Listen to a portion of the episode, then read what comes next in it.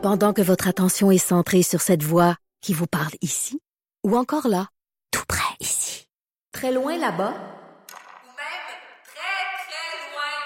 Celle de Desjardins Entreprises est centrée sur plus de 400 000 entreprises partout autour de vous. Depuis plus de 120 ans, nos équipes dédiées accompagnent les entrepreneurs d'ici à chaque étape pour qu'ils puissent rester centrés sur ce qui compte, la croissance de leur entreprise. Va parler de politique américaine euh, avec Luc La Liberté, puis euh, on a particulièrement envie de parler de politique américaine parce qu'elle s'imbrique dans la politique canadienne depuis 24 heures. Ah, tout à fait. Ah, Quand quoi? même assez. quel- euh, s'est je sais pas, hein, hein, Ah, je sais pas. euh, J'ai envie de faire une ah, blague, tiens, soudainement. Luc, est-ce que, tiens, je vais te demander, le, spécialiste en politique américaine que tu es, est-ce que tu y vois un, un- un véritable incident diplomatique? Dans ce qui s'est passé hier? Et, et il faut que je te réponde. Ou un incendie.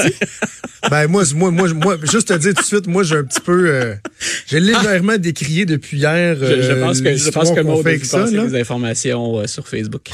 Ah oui? un incendie diplomatique. Ah oui, ah mon Ben Dieu, que oui. c'était drôle ça. Luc s'est ramassé sur, bien malgré lui à fait. parce qu'il y, y a eu une ces gens-là travaillent super vite. Ben oui. Moi, je ferais pas leur, je ferais pas leur job. Là, ça me stresserait bien trop. Moi, des erreurs de frappe puis des erreurs de, tu sais, t'es juste pas là puis tu penses à autre chose puis deux mots qui se ressemblent. Bref, euh, le titre était Inc- Incendie diplomatique au lieu d'incident diplomatique C'est hier ça, en euh, du côté d'écran. d'Elsienne, Voilà, en bas d'écran. Ouais, En fait bas que ça, ça a fait rire euh, plusieurs, euh, Ben, je comprends, c'est cocasse. Oui. mais, mais tu sais bien de mentionner que ces gens-là font une job Ben, le feu était pogné, folle. ça, Moi, quand je vais à Montréal, là, euh, des fois, je passe quelques jours à Montréal, puis je fais la joute à Montréal. Si je fais la première heure, souvent dans la deuxième heure, là, m'aller sneaker pendant une demi-heure dans la régie, je trouve ça Ouais. fascinant. de Ben voilà, on a, on a le même vite, réflexe. là, Moi, je suis impressionné. Les, les gens voient pas toute l'équipe de techniciens, là, Ouais. des, des, des caméramans jusqu'à ceux qui effectivement font ces titres-là. Souvent, c'est sous pression, c'est très rapide, faut réagir au quart de tour. Mais moi, j'aime aller voir. Puis, je- j'avoue que je prends un peu de recul. Avant de critiquer maintenant ou de rigoler, je me dis attends un peu, dans quelles circonstances ça s'est produit? Exact. Mais Voilà. toujours est-il que c'était quand même très drôle. euh. Est-ce que c'est- le, le feu était pris quand même. Là, sais. Ouais, ouais, ouais. Moi, j'avais répondu que ma passion brûlante était toujours, toujours au rendez-vous. Mais comment t'as t'as trouvé ça? Euh, écoute, si on parle de quelqu'un d'autre que de M. Trump, euh, il n'y a pas de quoi faire une crise. Visiblement, les politiciens qui sont là s'amusent d'une conférence de presse qui est tout à fait imprévue. En fait, ça ne devait pas être une conférence de presse. Mais c'est pas Et- une conférence de presse, en fait. C'est un événement mondain. ben oui, mais ce que je veux dire, c'est la, la- la- ce qu'on reprochait ou ce, qu'on, ce dont on avait l'air de se moquer, c'est que M. Trump s'était assis auparavant avec les journalistes. Oui, oui, c'est ça. Voilà, puis pendant 40 minutes, ce qui devait être une opération photo euh, est devenu un jeu de questions-réponses dans lequel M. Trump en a profité au passage, bien sûr, pour euh, secouer euh, un peu M. Trudeau en disant, ben, votre contribution financière n'est pas à la hauteur des engagements ou des objectifs. Alors qu'à l'inverse, Emmanuel Macron, lui, il a shaké Donald Trump Ben assez voilà. pas pire. Voilà, donc, et, et M. Monsieur Trudeau c'est- vraiment fait prendre, parce que c'est intéressant aussi de- de- d'aller lire le récit que fait le réalisateur de la CBC qui a diffusé cet extrait-là. OK, Euh, c'est pas pas, prévu. La caméra est comme continue de tourner à ce moment-là, puis lui dit ben je suis allé chercher sur cette caméra-là des images que je voulais diffuser, puis je me suis rendu compte qu'avec les images, on avait du son. Et il dit les gens étaient tellement loin de la caméra qu'on peut pas entendre, puis c'est vrai, on peut presque pas entendre M. Macron, euh, le premier ministre euh, des des, euh, des, des- des Pays-Bas. On peut à peine entendre Boris Johnson dire à M. Macron c'est pour ça que vous êtes en retard, c'est en raison de la conférence de Ah presse. oui. Et le seul qui fait face au micro, c'est M. Trudeau. Pauvre lui. Et M. Trudeau a pas... euh, ça, ça paraît mal. Et je suis certain que M. Trudeau voulait éviter ça. Ah on oui. dit qu'il était un peu secoué quand on lui a rapporté que ses propos pouvaient être entendus. Mais il n'est pas en train de détruire Donald Trump. Ce dont on se moque, c'est de la façon dont la conférence de presse s'est déroulée. C'est ça. Donc, ou en fait, ce qui n'était pas une conférence de presse en est plutôt devenu une. Et le terme blague est même pas juste. Hein? Non, Ceux non, qui disent qu'il a fait des blagues, il a pas fait des blagues, il a pas dit ça. Je disais tantôt, c'est une Il fois dit, Donald Trump qui rentre dans un magasin. Sais, il a tenu, Non, il a fait un peu de dérision. tu Et sais. ce qu'il et ce qu'il dit, c'est quand M. Trump fait ça, mais écoute, on imagine la même chose, puis je l'ai déjà affirmé en Londres, c'est quand il fait ça, c'est imprévu pour son équipe aussi. Et M. Trudeau dit, vous auriez dû voir la mâchoire. Ce qui, ce qui est encore plus drôle ou plus dramatique, selon l'impact qu'on pense que ça a, c'est de voir tout le monde qui est là en train de rire de la situation. Mais est-ce que quelqu'un, en 2019, pense encore que Donald Trump ne dérange pas, pour le Ouais. meilleur et pour le pire, qu'on soit partisan du président ou pas? M. Trump, c'est à tout le moins un peu exotique comme comportement. On sort des... Wow, c'est très poli. poli. Donc, on sort Toi, t'es vraiment- diplomate. voilà. On sort vraiment des, des, des sentiers battus. Puis M. Trump, le premier, se gêne pas pour accoler des étiquettes, pour lancer des noms. Euh, il a déjà traité M. euh, M. Trudeau de menteur. Rappelons Ah oui. que rappelons que le Canada a déjà été dans la tête de M. Trump considéré comme un, un ennemi, donc une menace à la sécurité nationale. Donc, on, on semble exiger des autres chefs d'État un respect ou un comportement que M. Trump n'a pas. Cela dit, est-ce que c'est une crise? Ça peut le devenir si M. Trump prend ça au pied de la lettre. Sa première réaction, ça de, de quitter finalement la, la- la rencontre de l'OTAN pour rentrer chez lui, disant ce qu'on avait à faire, c'est c'est fait.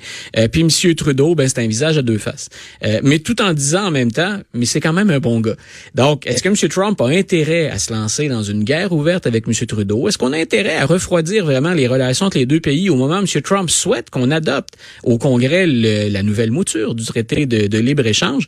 Je ne le crois pas. Et là, hier, où je pouvais me permettre de dire, ben, vous abusez pas ceux qui parlent de crise, c'est considérant que c'est M. Trump, on sait jamais que- comment il peut récupérer l'incident. Il paraît même qu'il en a ri avec ses conseillers hier sur certains sites plus conservateurs. Il était bien content de sa tirade sur le visage à deux faces, puis il en Ah a oui. ri après.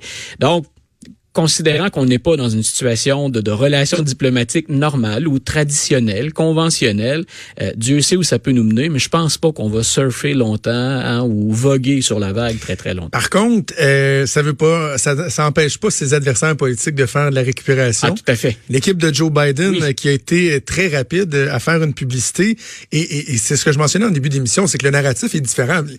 On dit ici, ah, on en parle partout dans le monde. C'est vrai qu'on en parle, mais pas sous l'angle de Justin Trudeau a fait une bourde, sous l'angle de Donald Trump fait rire de lui par ses pairs. Sais, il Voilà, est pas respecté. ça- voilà, ça a d'autres échos. Puis nous, ici, ça a été récupéré aussi de façon partisane. On sentait très bien le clivage entre j'ai pas voté pour M. Trudeau, il est minoritaire, et ben écoutez, M. Trudeau, il a quand même de la classe. Là, il s'est fait prendre, mais on sentait très bien dans les réactions aussi le, le clivage politique. Mais sur la scène internationale et aux États-Unis, c'était vu comme c'est M. Trump qui est le chien dans un jeu de quilles sur la scène ça. internationale. On va écouter euh, Oui. la publicité, un extrait de la publicité de Joe Biden. Leaders caught on camera laughing about President Trump. Several world leaders mocking President Trump. They're laughing at him. My administration has accomplished more than almost any administration in the history of our country. Didn't expect that reaction, but that's okay. The world sees Trump for what he is insincere, ill informed, corrupt, dangerously incompetent, and incapable, in my view, of world leadership. Évidemment, c'est Joe Biden qu'on entendait à la fin qui dit euh, Donald Trump est incapable d'assumer son rôle de leader. Et bon, ce qu'on voit, j'ai coupé un peu la, la vidéo, mais c'est une succession d'images d'occasion où Donald Trump a eu des moments euh, malaisants ou qui a causé des réactions comme à l'ONU lorsqu'il avait dit on en a fait plus en deux ans que Voilà. les États-Unis Si- jamais. Si on reprochait à monsieur- de lui carrément. Si on reprochait à M. Trudeau une maladresse, puis je pense qu'on peut appeler ça comme ça, une maladresse, euh, ça a rien, c'est- absolument pas l'équivalent. C'est la délégation allemande d'ailleurs qu'on entendait le plus rire à l'ONU. Ah oui? Euh, Est-ce qu'on est entré en guerre avec l'Allemagne parce que les Allemands étaient étonnés que le président Trump dise dans toute l'histoire américaine, je suis le président qui en a fait le plus sur la scène internationale. M. Trump lui-même hein, riait de la réaction de la foule, il disait, OK, je m'attendais pas vraiment à cette Ouais. réaction-là. Mais donc, Joe Biden en profite pour dire, nous faisons rire de nous sur la scène internationale. Puis le président, c'est quelqu'un de corrompu et c'est quelqu'un d'incompétent, ce que beaucoup d'Américains partagent comme point de vue. Bien sûr, il y a toute la question de la polarisation. Les adversaires de Joe Biden et les partisans républicains vont pas écouter la pub de la même manière. Mais quand on fait ces pubs de campagne, bien entendu, ce qu'on cherche toujours, c'est les électeurs un peu plus mous, il en reste encore, ou des indépendants, euh, on tente bien sûr d'aller les chercher avec ce genre de coup de pub-là. Mais M. Biden a été, euh, des fois on, on trouve que M. Biden lui-même a ralenti, mais son équipe a été très très rapide. C'est la première à récupérer l'incident Ouais, euh, dans le cadre, des- dans le contexte des primaires et des caucus. OK, euh, accélérons un peu parce qu'il y a certains éléments que je veux absolument aborder. Fermons la, la, la, la- la- bouclons la boucle sur l'OTAN. Oui. Sur le résultat général, finalement, il y a eu un communiqué où tout le monde a signé. Tu sais, euh, Ouais. Bien des gens avaient peur que tout éclate. Il y a eu un communiqué signé par tous. tout éclate pas, mais moi je trouve qu'on ce, ce- genre de, de, de, mini-drame là, qu'on qu'on crée, puis c'est souvent M. Trump qui est au centre de ces, ces, drames-là, de la récupération médiatique, d'incidents qui ne devraient pas avoir autant de, de, de couverture. Euh, on oublie les sujets majeurs, on oublie les sujets les plus importants. Donc il y a une, une menace réelle sur la structure et sur l'organisation de l'OTAN. Est-ce qu'hier, le fait que ça n'ait pas dérapé doit être considéré comme une victoire? Si on en est rendu là, ben c'est que l'OTAN vit une crise plus sévère que ce qu'on pensait. Pensait ou que c'est aussi sévère dans certains cas que ce qu'on pensait, que ce que je pense, entre autres. Donc, si on regarde la situation dans laquelle est la Turquie actuellement, qui balance entre la Russie et l'OTAN, si on regarde la question de la Russie puis son ingérence, hein, parce qu'on a beaucoup parlé de l'ingérence aux États-Unis, mais la Russie ne s'ingère pas que dans la politique américaine. C'est- l'idée, c'est de stabiliser une portion du monde occidental puis d'en profiter pour se glisser dans les interstices ou dans le terrain qui est laissé qui est laissé vacant ou qui est abandonné pendant un certain temps. Est-ce qu'on est mieux équipé maintenant ensemble pour réagir euh, à ce qu'on appelle les nouvelles routes de, la soie de la Chine, par exemple, à l'expansion chinoise Euh, Moi, ces questions-là restent sur la table. Donc, est-ce que le fait de dire on est capable de signer une déclaration ensemble, c'est une grande victoire? Ben, grosso modo, on a évité le pire, mais on on- on n'a pas été particulièrement proactif sur ce qui divise ou ce qui devrait rassembler les, les pays membres de l'OTAN. OK. Euh, Nancy Pelosi, ce matin, Ouais. euh, a annoncé qu'on passait à la prochaine étape, dans le fond, dans le processus de destitution. Hier, elle se fiait sur les, les... Hier, écoute, pour quelqu'un comme moi, c'était fascinant, mais je peux comprendre qu'on certains aient abandonné avant. On avait droit hier à quatre témoignages d'experts constitutionnels, des juristes, des experts qui viennent se prononcer sur est-ce que ce que Trump a fait, ça entre dans la définition des, des, des critères pour lesquels on peut accuser un président dans une procédure de destitution. Il y avait trois de ces experts-là qui étaient invités par des démocrates. Ils sont pas ouvertement démocrates, mais les démocrates ont dit, parmi les experts qu'on pourrait consulter, nous, on veut ces trois-là. Et les républicains sont allés en chercher un autre. Et j'ai trouvé les quatre commentaires particulièrement intéressants. C'est très clair pour les trois que les démocrates avaient invités, que le président Trump, ce qu'il a fait, puis je t'avais déjà affirmé la même chose en ondes, sans être un spécialiste du niveau de ces trois-là. Si on ne peut pas entamer une procédure de destitution pour ce que M. Trump a fait, abandonnons la procédure tout simplement. Ouais. Ça ne sert à rien. Donc, c'est celui de Harvard, entre autres, hier, qui a soulevé ça avec le plus de vigueur. là. Et j'ai bien aimé M. Turley, qui est, euh, qui est de la Caroline, l'Université de North Carolina, qui lui a dit, euh, je vous dis pas que ce que M. Trump a fait est acceptable. Je vous dis juste, prenez donc le temps d'y réfléchir un peu plus, puis de mieux nourrir le dossier. Donc, il dit pas le président est coupable ou pas coupable. Il dit, moi, au moment où je vous parle, euh, je n'irai pas de l'avant avec cette procédure-là. Et Mme Pelosi semble avoir plus ou moins retenu. C'est intéressant parce qu'on sent qu'elle teste l'eau encore, Mme Pelosi, ce matin. Grosso modo, elle a dit, moi, je recommande euh, aux gens du c'est le comité des, affaires judiciaires hier qui recevait, qui écoutait les audiences, donc qui écoutait les, témoignages. Et elle a dit, moi, je leur demande de commencer à rédiger les, les articles selon lesquels on va accuser M. Trump. Mais elle n'a pas donné de calendrier non plus. Donc, parce que la procédure, là, parfois nos auditeurs ont l'impression que ça dure depuis une éternité, tout ça. On bat un record. là. Dans les trois autres cas qui ont précédé, on n'a jamais procédé aussi, Aussi rapidement, que ça. Donc, est-ce que Mme Pelosi va trop vite? Moi, hier, j'ai écouté l'expert invité par les républicains et j'allais en partie dans son sens, M. OK. Turley. Grosso modo, êtes-vous sûr que vous voulez pas entendre d'autres témoins ou continuer l'enquête pour étoffer votre dossier? Grosso modo, Mais il semble quand même pas pire étoffé. Là. Tu sais, le rapport qui a été c'est-à-dire déposé. c'est-à-dire, et, et je t'explique la, la- la nuance, c'est qu'il est très étoffé dans le dossier ukrainien. Ouais. Et M. Turley lui a dit, c'est là où je suis plus ou moins d'accord avec lui, il a dit, dans le dossier ukrainien, moi, je vois pas, même si, même si ça peut être grave, même s'il y a une portée à ça, je vois rien de répréhensible au plan constitutionnel. Alors, il a dit, vous allez peut-être trop vite, puis pourquoi pas explorer autre chose. Et moi, je pense que les, les démocrates devraient, ils ont une seule chance d'ici à, à l'élection. Moi, je pense qu'ils devraient rouvrir au moins, ne serait-ce que ça, les 10 exemples d'obst- d'obstruction à la justice que euh, Robert Mueller Ouais. avait souligné dans son rapport à l'époque. Et donc, euh, qu'est-ce qu'on court finalement à élargir puis à ajouter des articles pour accuser M. Trump? Et je trouvais, même si c'est, il y a eu beaucoup de réactions partisanes, je trouvais que le prof Turley avait eu un très, très bon argument. Et je pense que Mme Pelosi, donc, elle dit, du moins, on donne l'impression aux gens qu'on va rapidement. Commencer à rédiger les articles. Mais elle n'a pas dit j'envoie ça au Sénat la semaine prochaine ou dans deux semaines. Là où on va voter, là où on va faire le procès éventuellement. Donc j'ai hâte de voir jusqu'où elle va aller. Mais clairement, là, euh, puis c'est ce qu'avaient dit les deux présidents des comités, M. Nadler hier, puis Adam Schiff là, les, les semaines précédentes, qui lui était la- au comité du renseignement. Donc ces gens-là avaient donné clairement l'impression qu'on allait rédiger les articles. Puis Mme Pelosi, elle dit allez-y, rédigez-les. Mais elle n'a pas donné, je répète pour nos auditeurs, il n'y a pas de calendrier. On pense que ça va être avant Noël, mais on verra. Donc, on va suivre ça ensemble Oui. assurément prochains jours, prochaines semaines. Avant qu'on se laisse, je veux Oui. absolument qu'on parle d'une autre histoire. Eh, ça m'a beaucoup touché hier. Puis je, je dois te dire, Luc, c'est peut-être parce que j'ai eu l'occasion d'y aller. Ouais, Euh, c'est l'endroit qui m'a le plus marqué, je pense, que j'ai visité dans ma vie, Pearl Harbor, Ouais.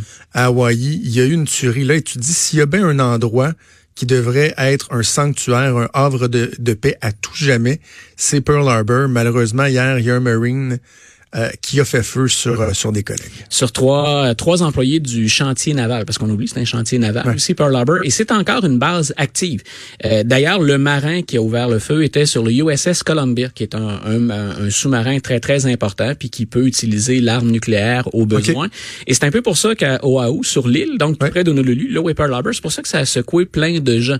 On oublie que en cas de guerre, c'est encore une base stratégique. C'est actif. Et, et tout comme toi, j'ai été particulièrement ému quand j'y suis allé. là. Il y a le prof d'histoire, mais le citoyen aussi qui, est, qui, qui essaye. Ben, la qui- sépulture marine, là. Ben voilà. C'est la première sépulture marine qui existe. C'est le nom du bateau, celui-là qui avait été Le coulé. USS Arizona. là, C'est l'Arizona qui, qui, qui avait coulé parce Ouais. que bon, il y a, il y a- il y a une torpille qui était tombée dans la chambre des munitions.